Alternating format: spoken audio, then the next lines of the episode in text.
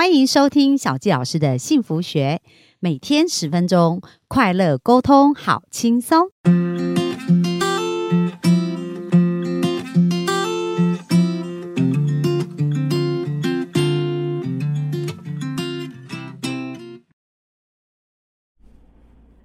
欢迎收听小吉老师的幸福学，很开心又在空中跟大家见面。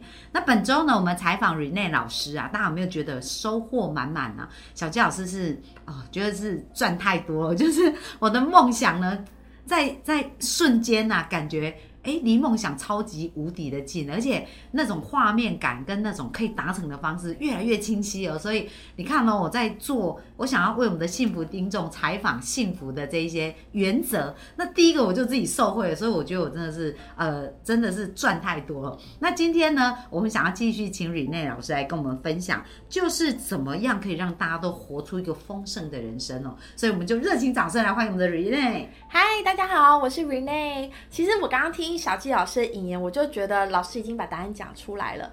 呃，丰盛冥想跟老娘前面都会强调一件事情，就是你要得到什么的话，你要先把那东西给出去，它是一个种子的观念嘛。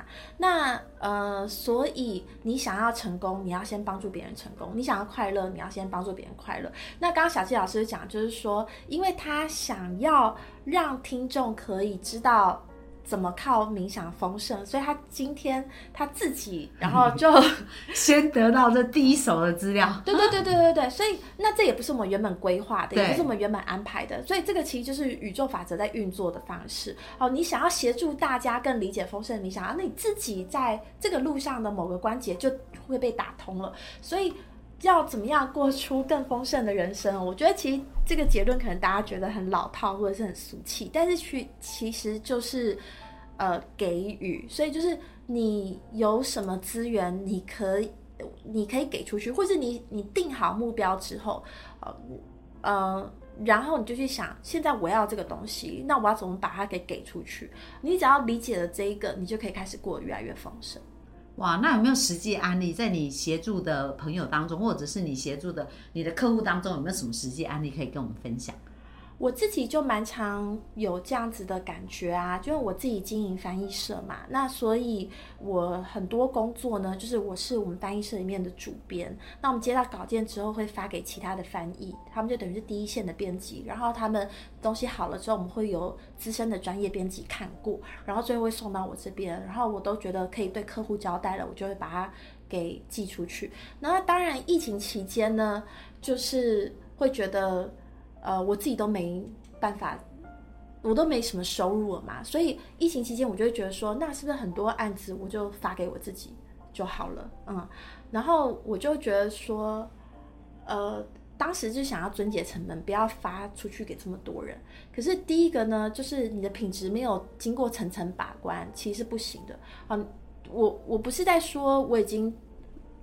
退步了，或者是我已经落后了。但是你去看，为什么出版社都要主编、总编跟责任编辑这样子层层把关，而不是说，哎，这个小小出版社呢，我们就两个人，然后就是你是发行人，我是主编。其实它就是在商业模式上面不可行啊。嗯，然后我发现，我为什么要去做克扣我自己员工的事情？就是哪有老板当的这么小气的？嗯，所以后来就是，我就觉得。疫情期间大家都在吃土啊，难道就是还要分就是大块土我吃，小块土 给你吃吗？对不对？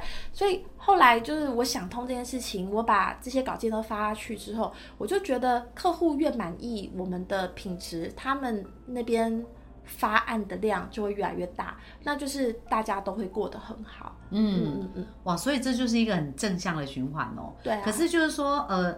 就是为什么冥想啊跟学习是很重要，因为在做关键决定的时候，如果没有那个想法跑出来，其实也很难下这样的决定，对不对？嗯，观念对，有的时候呢，你可能一直被灌输的是传统的观念，或者是一直被灌输一些限制信念，所以匮乏。对，所以你自己这种嗯丰盛的观念，就是很难自己把它给生出来。这是为什么？呃。大家应该要多看书，或者是多看影片，或者是多听演讲嘛。那或者是像老年有钱跟丰盛冥想，都是持都是要求你持续每天十五分钟，因为有的观念它可能也不是那么容易松动，没有说改就改的。嗯，那像你以前在呃做翻译呀、因为你都看到很多就是看到未来的人嘛，嗯。那在这个过程当中有没有什么让你印象很深刻的故事，然后启发你，让你呃变得越来越不一样的这样子的经历啊？呃，很多，嗯、你你可以再问一次吗？你想要我讲的是什么？我的意思是说，因为你刚刚讲到说，其实你在口译的过程会看到很多世界翻转的新观念啊，然后或者是，那你有没有那一种，就是，哎，当你在翻译的时候，就是，哎，这个对你来讲就是一个新观念，完全改变你、颠覆你原来的想法，或者是升级你原来的想法这样的经验，比较关键的，你说人生观吗？对，或者是你的。呃，财务或者你对于事业的这些价值观，因为像你刚刚讲到种子法则嘛，讲到说，哎、这些观念，那你这些观念的来源是你你自己透过学习，还是在翻译的过程当中也会让你有这些成长跟收获？它不会是一次，或者是某一个事件或某个会议，或者是某一句对话所造成的。它是，呃，信念是怎么来的呢？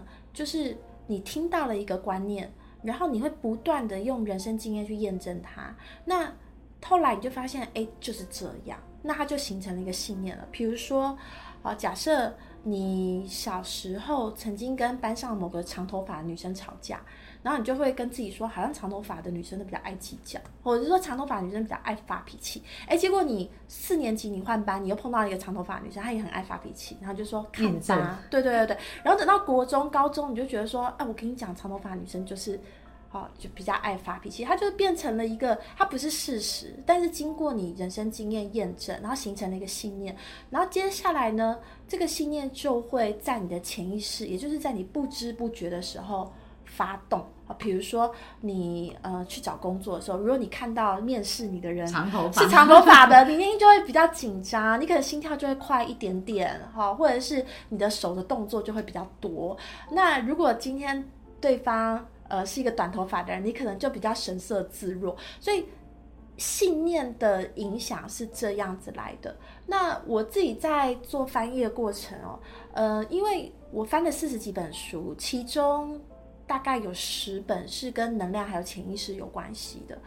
那也很幸运，就是我这十本书呢，几乎都是由科学家所写的，也就是有好几位是医师，他们是受过传统的西方医学训练，只是后来辗转认识到潜意识，或者是辗转接触到能量疗法，所以他们在写能量的运作或潜意识的运作的时候，都还是用非常科学的语语言，他们写的东西不是很空灵，嗯嗯。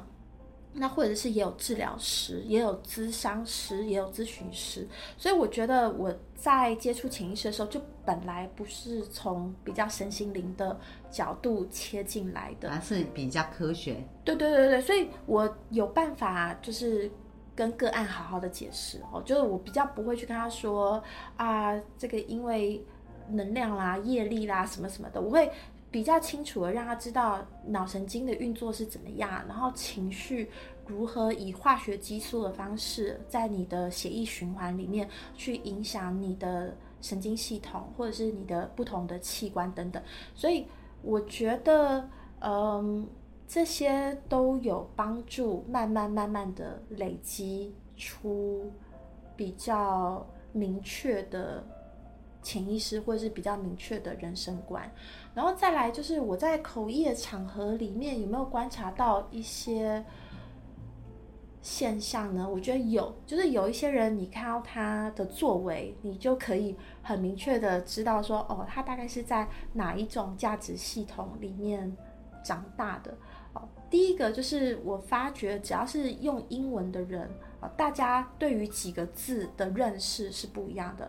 也就是说，土生土长美国人或是土生土长的欧洲人，他们比较容易知道金钱、价值、财富是三个完全不一样的东西。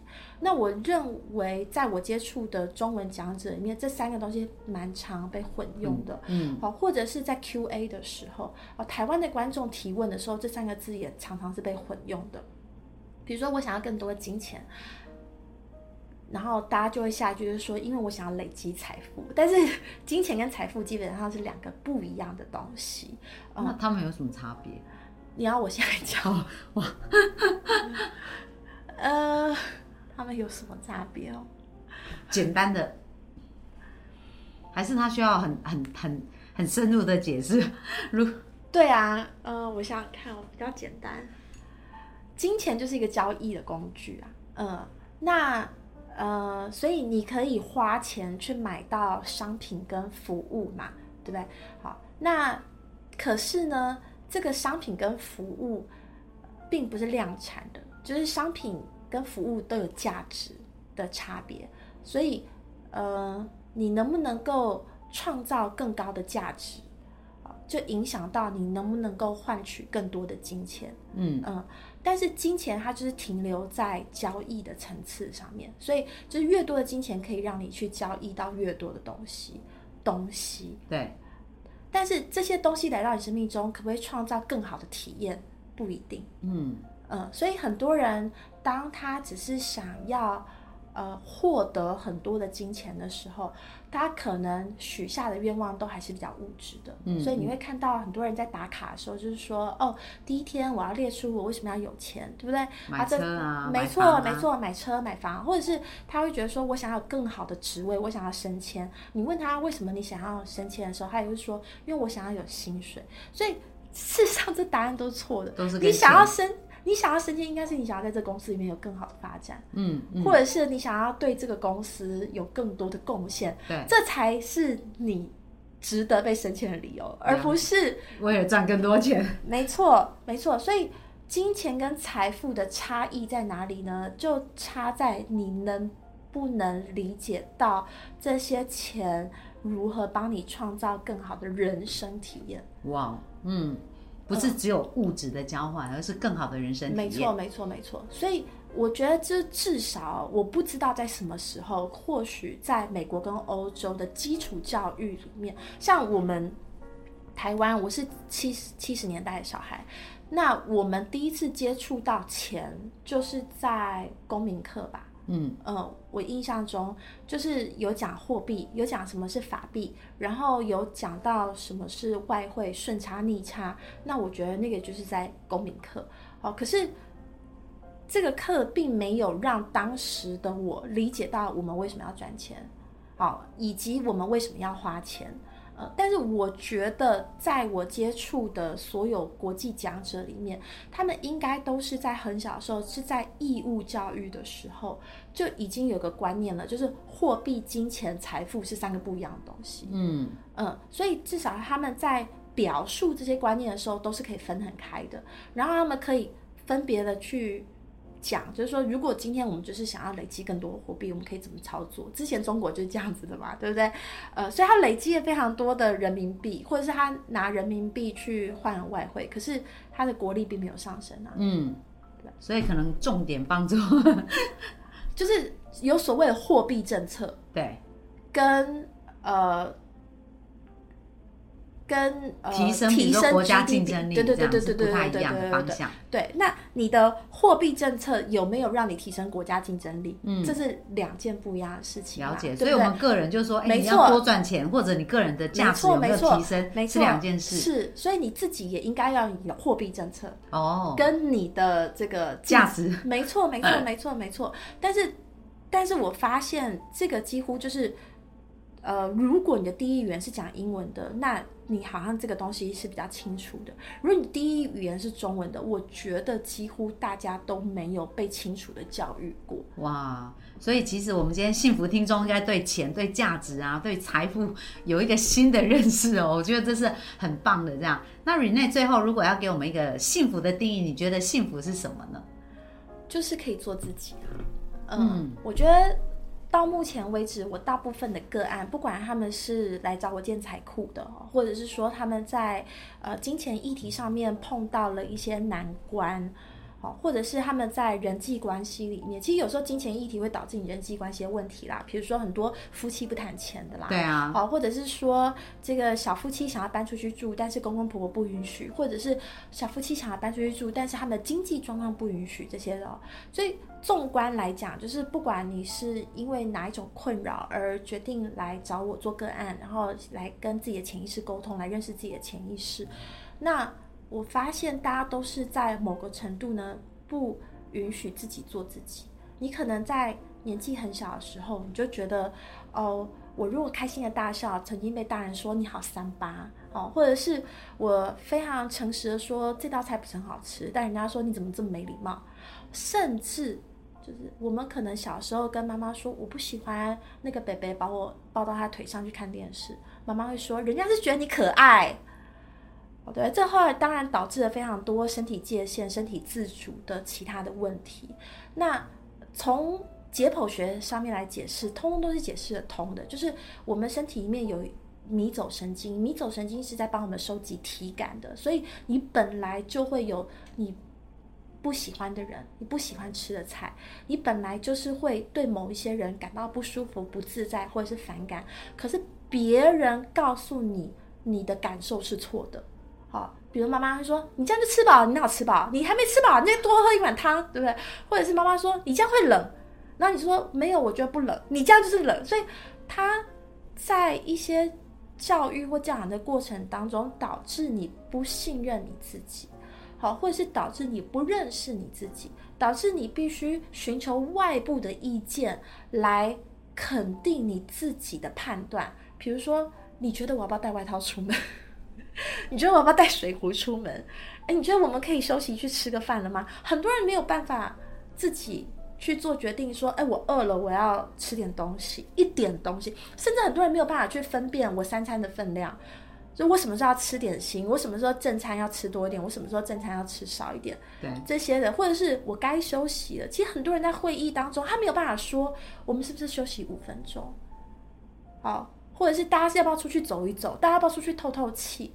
真正在国际谈判能够成功的人，其实就是懂得收集体感资讯的人。他懂得收集自己的体感资讯，他懂得收集对方的体感资讯。我昨天才做了一场法庭口译啊，在法庭里面也是有一位律师，他就跟法官讲说：啊，我们是不是先问到这边，然后大家出去喝水、上厕所，对不对？我觉得这就是一个超棒的律师，对他要确保就是呃。当事人跟证人的状态都是很好，还有他要确保法官的状态是很好的。你在那边盯有什么用呢？对不对？所以其实我去看这么多的诉讼，这么多的谈判，这么多的采购案啊，这些厉害的人、成功的人，他们到底厉害在哪里？就是有自信嘛。那给他们自信是哪来的？就是人贵自知。哦，这个我在这个老年有钱直播课里面也有跟大家讲。人贵自知这四个字真的是太重要太重要了。你你一定要先认识自己，然后你的身价就会高起来。但是很可惜，我们在被教养的过程里面，都是先学着察言观色，先学着跨狼把戏，嗯，呃，先学着看别人的眼色来，就是行动。嗯，那所以你都不去认识自己，你也没有好好去认识别人。老实说，你就是在揣摩上意而已。对，嗯，哇，非常感谢那个 吕燕老师哦，提醒我们最后一件很重要的事，就是要从好好的能够做自己、爱自己开始。好啊，那本周真的非常精彩，那希望我们的幸福听众有很多的收获。那所有相关吕燕老师的连接，我们都会放在下方。那我们今天的分享就到这边喽，谢谢大家，谢谢，拜拜。